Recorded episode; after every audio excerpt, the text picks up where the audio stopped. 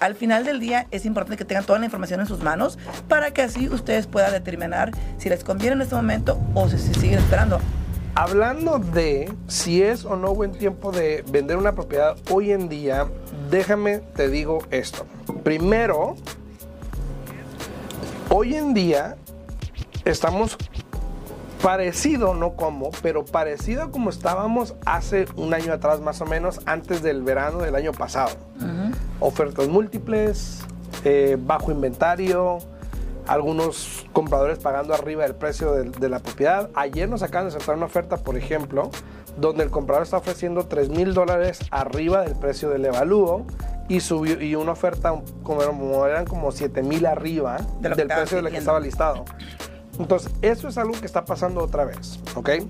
Como consumidor o como comprador, uno dice, bueno, pues está cañón, está difícil, Otra vez, otra vez, pero como Vendedor. vendedor, dices, a ver, ahorita va la mía. otra, ah, ajá, se me fue a hacer una, ajá, aquí es. Ahora, ya hablamos ayer también de que los precios subieron hace, en los últimos dos meses, 20 mil dólares el precio promedio, más o menos. Sí. Aquí en Las Vegas, en Las Vegas. Pero también tenemos el qué puede pasar después. Si es, si uno dice, ok, lo hago ahora o me espero más tiempo, ¿no? Y eso es yo creo que lo que mata a mucha gente, el, el Sí. querer esperarte el momento, dices, me voy a esperar cuando esté hasta arriba Hasta el tope. y no sabemos cuál es, pero de repente se te empieza el avión otra vez, ¿no? Exacto. No, es, es muy importante de que actúen. Yo siempre les he dicho aquí a todas las personas, si vas a comprar, refinanciar o vender, es importante que entiendas el mercado y es importante que actúes lo más pronto posible, eh, porque a veces, eh, como dicen, eh, no que lo barato salga caro, pero realmente pues hay que voltearlo un poquito al revés. Sí, Exacto. si te sigues esperando a tratar de agarrar el tope en lo que puedes vender tu propiedad o si te, te sigues esperando a tratar de comprar cuando bajen a lo máximo, que el interés esté hasta lo máximo más bajo posible para ti, te va a pasar justo eso. Exacto. Te vas a quedar esperando. Exacto. Porque así como tú tienes esa mentalidad, créeme lo que cien miles más de personas tienen la misma mentalidad. ¿Y qué sucede cuando hay tantas personas? Eso crea demanda. Ujú. Entonces, haz de cuenta que mientras que sean peras o sean manzanas, yo que tú averigua bien. Por ejemplo, si una persona hoy día quiere vender, me gustan las peras. a mí los dos.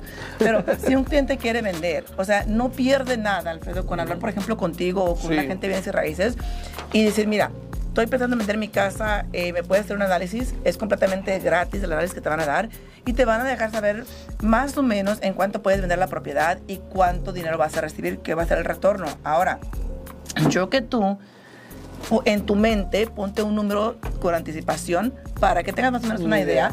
Porque si no, el problema, ¿qué pasa, Alfredo? Luego dejan que les gane lo que es la avaricia, ¿no? De que, por ejemplo, bueno, pues es que, ¿sabes qué? Este, Alfredo me dijo que es tanto, pero pues como yo veo que andan pidiendo de más, pues yo voy a pedir más, ¿no?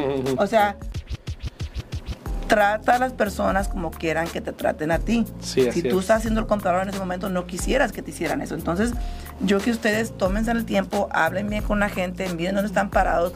Si van a vender, hey, ¿cuáles son los números? Si voy a comprar igual, ¿cuáles son los números?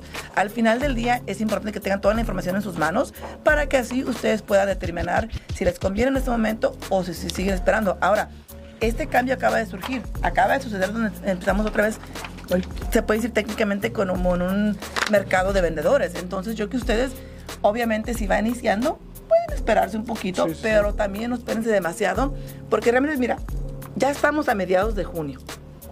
Ya. Y Junio. por lo general, en octubre empieza a cambiar el mercado. Así es que ustedes sabrán si se siguen esperando, pensando que va a seguir subiendo hasta final del año, y después se van a quedar así, esperando y no van a hacer nada. Así es. Ahora, algo interesante es de que el reporte este que salió, que nos proporcionó Security First Title, gracias. Este.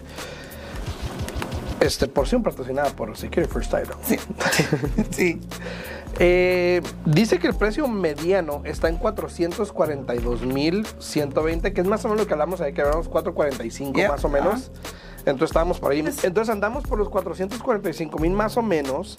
Pero algo que me llamó la atención es de que, mira, en mayo del 22, el precio estaba promedio, precio, precio mediano, estaba en 482.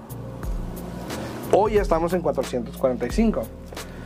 O sea, no estamos muy lejos de donde estábamos hace un año. Probablemente yo creo que para el fin del verano vamos a estar más cerca todavía. Eh, si siguen pasando lo que está pasando Exacto. ahorita. Igual, este, eh, te digo, los listados que están saliendo al mercado, hoy en día como vendedor tienes esta oportunidad de, si lo pones bien, porque también depende, ¿no? Porque hay... Muy exagerado. Sí, hay listas que se van muy arriba y pues se quedan ahí y mucha gente dice, no, pues si las casas no se están vendiendo, pero por algo no se están vendiendo. Exacto.